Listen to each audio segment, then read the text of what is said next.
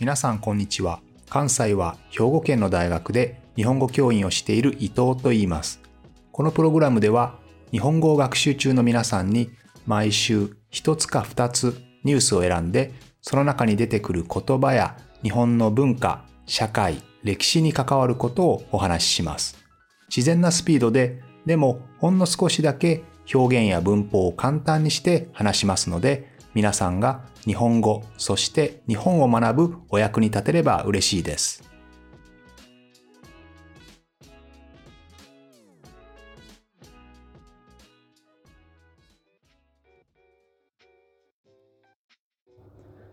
皆さんこんにちは。今日は出張でイギリスに来ています。昨日までロンドンにいたのですが、今日はランカスターに移動してきました。ということで、私も20年ぶりぐらいのイギリスですけれども、今日はちょっとイギリスと日本の関係の始まりというところをお話ししたいと思います。イギリスと日本の関係といえばですね、日本人が一番最初に思い浮かぶのはウィリアム・アダムスではないでしょうか。ウィリアム・アダムスというのは実は日本名も持っていて、三浦安人と呼ばれているんですけれども、この人はですね、日本がまだ侍の時代、江戸時代ですね。江戸時代に徳川家康に外交顧問ということで、えまあ、世界といろいろと交渉しますよね。いろんな世界とネゴシエーションするときに、まあ、アドバイス役として、まあ、日本に雇われた人ということで、えまあ、日本にとってはイギリス人を初めて日本政府が抱えたという、そういう人ですね。このウィリアム・アダムスという人はですね、ロッテルダム、オランダのロッテルダムから極東、東の果てですね。まあ極東といえばまあ日本ですけれども、このアジアの東の果てをまあ目指す船ですね。これもともと5隻の船だったんですけれども、この5隻の船がですね、東へ東へとこう向かっていくときにですね、どんどんどんどんまあ非常に困難な航海でしたので、どんどん数も減っていってしまって、自分の国に帰ったり、あるいは病気で人が亡くなったりですね、大変で、この5隻の中のたった1隻ですね、が、なんとか日本にたどり着いた。しかも最後は遭難して、自分でこううまく日本に入れたわけではなくて、もう遭難してしまって、まあ日本人に助けてもらって、ようやく日本の港に入れたということなんですね。で、この船に乗っていたのは、このウィリアム・アダムスともう一人有名なヤン・ヨーステンですね。東京駅に八重洲口というのがありますが、この八重洲口の元になったヤン・ヨーステン、このヤン・ヨーステンさん、ね、オランダ人ですけれども、このヤン・ヨーステンの名前がなまってですね、ヤン・ヨーステンがヤヨースになって八重洲口になったということで、まあ皆さんもあの東京駅に行くとね、この人の名前を元になった、えー、場所の名前がありますので、えー、聞いたことがある人もいるかもしれませんね。彼らが日本にようやくたどり着いたのは1600年なんですけれども、この当時はこれから武士の時代が始まる。まあ、それまでももちろん武士の時代だったわけですけれども、いろいろな武士がですね、俺が一番だ、私が一番だということで、まあ、日本を統一するためにみんなが戦っていた時代なんですけれども、この最後にようやく日本を統一する、統一仕掛ける時ですね、その時に彼らは日本に流れ着いたことになります。流れ着いた後、その時に有力な武士、侍の一人であった徳川家康と彼らは会うことになって、その徳川家康に気に入られるんですね。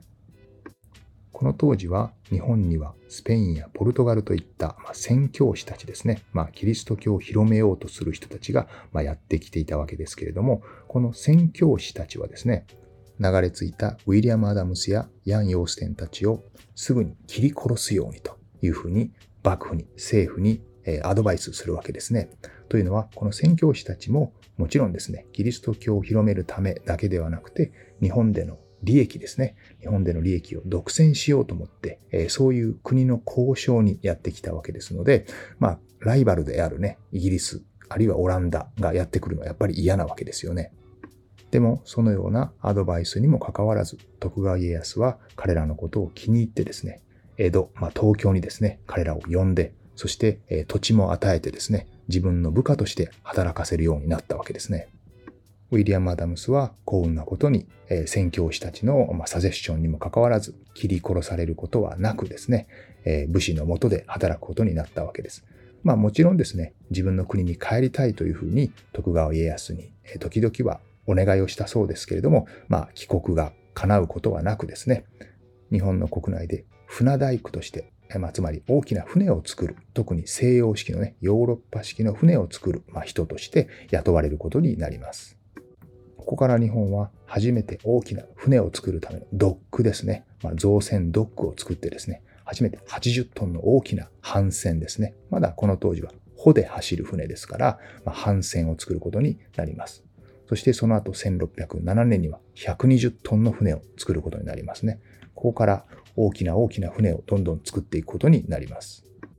この功績を認められて、ウィリアム・アダムスはですね、えー、三浦安人の三浦ですけれども、この三浦というのは三浦という土地ですね、土地の名前ですけれども、えー、土地を与えられてですね、そして武士としてのステータスももらってですね、えー、まあ非常に不思議なことですけれども、ヨーロッパからやってきて、日本の武士として生きるという、まあそういう道を歩むことになります。ただしこの後皆さんもご存知の通り日本は江戸時代に入って侍の時代に入ってそして世界の国々と貿易をしなくなりますので鎖国の時代ですね。鎖国の時代に入りますので最終的にはイギリスとの国交もここで断絶することになります。さてこの日英関係が断絶してしまう、まあ、一つのきっかけになったことですね。まあもちろんこの事件だけではないんですけれども、まあ日本政府はですね、できるだけ限られた形で外国と貿易をしたいというふうに考えたわけです。自分たちに不利益にならない程度に外国の情報を手に入れて、外国の新しい技術を手に入れて、そのためには海外と、まあ、外交はしなければいけませんけれども、でも例えばキリスト教がたくさん入ってきたりとか、ヨーロッパ人がたくさん入ってきて、まあ、日本をえ危険にさらす。こういうことはしたくなかったわけですね。ですので、限定的な形で自分たちが認めた国だけ日本に入ってきていいよと、そういう形にしたかったわけですね。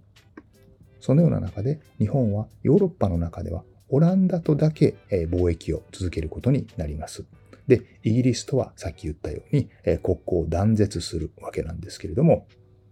このきっかけになったのがアンボイナ事件ですね。アンボイナ事件というのは、今のインドネシアのアンボイナ島で起こった事件なんですけれども、ここでイギリスとオランダのコンフリクトがあってですね、そしてこのコンフリクトで、えっと、オランダが勝つんですね。オランダ人がイギリス人の人たちを虐殺してですね、イギリスはこのインドネシアのアンボイナ島での支配権を失ってしまうわけですね。まあ、イギリスもオランダもですね、こうアジアに自分たちの権益、まあ、自分たちのテリトリーを作りたいということでですね、アジアにどんどんどんどん進出をしていって、えここは俺たちの土地だ。いやいや、ここは俺たちが支配するんだということで、まあ、ぶつかっているわけですけれども、まあ、その争いが、ま大きな形で現れたということですね。ということで、ここでイギリスとオランダがこう対立をしてですね、インドネシアにおいてはオランダが勝つわけですね。ちなみにですね、この当時の東南アジアというのはさっきも少し言いましたけど、この当時は日本が、えー、いろんな武士たちですね、いろいろな武士たちが、俺が一番だということで、まあ、こういうのを群雄割拠というふうに言いますけれども、強い人たちがどんどん現れて、自分たちが日本を支配するのだということで、まあ、国の統一を戦っていた時代ですね。国の統一を目的にして戦っていた時代ですけれども、それがようやく統一されて、一つの、まあ、武士の一つ一つの武士の政権ができるようになる。そういう政府ができるようになる。そうすると、日本の中は平和になるわけですよね。平和になると、武士たちは仕事を失いますよね。そしてこういった仕事を失った武士たち、まあ浪人と言いますけれども、この浪人たちがですね、東南アジアにヨーロッパの人たちの傭兵として雇われて、東南アジアでお互いに戦ったりするんですよね。今でもね、例えばカンボジアのプノンペンとか、タイのアユタヤなどにはこう日本人町がありますね。日本人街がありますけど、こういったところの基礎になったのは、実はこうやって仕事を失った侍たちが東南アジアに渡ってきて、ヨーロッパ人の兵隊として戦ったという、まあそういう背景があるわけですね。そのことによって日本人町ができたという、ジャパンタウンができたということですね。さて、少し話がそれてしまいましたけれども、このインドネシアのアンボイナ島ですね。その、そこで、えイギリスとオランダがぶつかって、そしてオランダが勝つということで、このオランダとイギリスがこう対立することになりますね。この対立が最終的に日本がですね、ここからしばらく200何年間ずっと鎖国をして、まあヨーロッパの国と基本的には貿易などを行わない時代に日本は入るわけですけれども、この後ですね、このオランダとイギリスの対立というのがですね、まあ、日本が国を開くことになる、まあ、大きな一つのきっかけとなる、え、フェートン号事件というのに発展をします。アンボイナ事件からもう200年以上後の話ですね。このフェイトン号事件というのはですね、1808年に起こったんですけれども、この当時は日本はずっと鎖国を続けて、海外と貿易をしない形、国を閉じた形、クローズした形で、ま、ずっとやってきたわけですけれども、その間にもどんどんどんどん先話したように、イギリスやオランダだけではなく、様々な国々がアジアにどんどん出てきてですね、自分たちのテリトリーを広げようとしたわけですね。まあ、その中でイギリスとオランダはずっと対立をしてきたわけですけれども、この対立をしているイギリス船がですね、オランダ船のふりをして、まあ、日本に入ってくる。そして日本人を襲うという、こういう事件がフェートン号事件ですね。さっきも言ったように、イギリスとは国交を断絶している状態ですけれども、オランダとは取引、ビジネスをしていたわけですね。そして長崎では、まあ、オランダの召喚、まあ、ビジネスをするところがあってですね。まあ、限定的ですけれども、情報の交換や貿易をしていたわけですけれども、ここにですね、えフェートン号というイギリスの船がですね、え自分たちの敵であるオランダ船のふりをして、ね、入ってくるわけですね。そしてその当時、日本はですね、もう200年以上もずっと海外とは基本的には付き合わず、大きな付き合いはせずということなので、そしてずっと平和な時代だったんですね。えー、ずっと平和な時代だったので、本当はこのような時代にも、まあ、ヨーロッパの船が攻めてきたら、えどうしようということで、国防をしっかり固めなければいけないんですけれども、全くそのことをしておらずですね、本来であれば、まあ、1000人いなければならない、この海の守りをですね、えたった100人でやっていたという、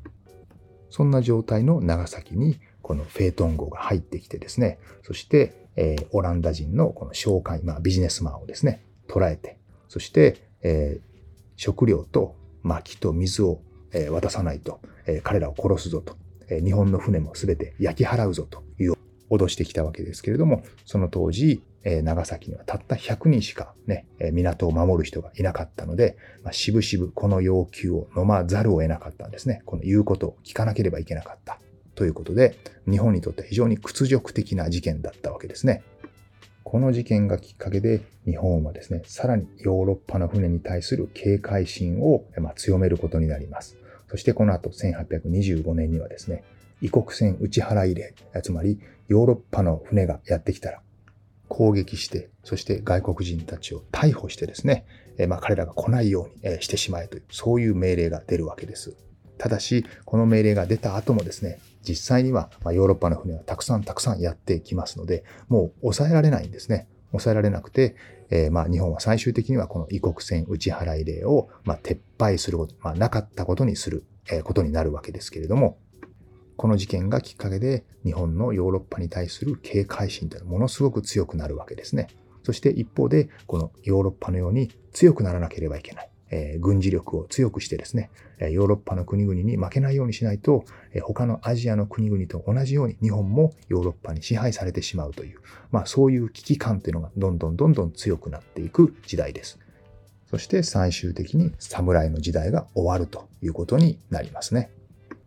というわけで今日は日本に流れ着いて最終的に武士として武士の部下として、自分も武士として、日本人として生きることになったウィリアム・アダムスと、そして、え、日本がですね、鎖国に入った後、国を開くきっかけになった事件と言っても過言ではないフェートン号事件、今イギリスの船ですね、のその事件のお話をしました。ということで、また来週も聞いてくれると嬉しいです。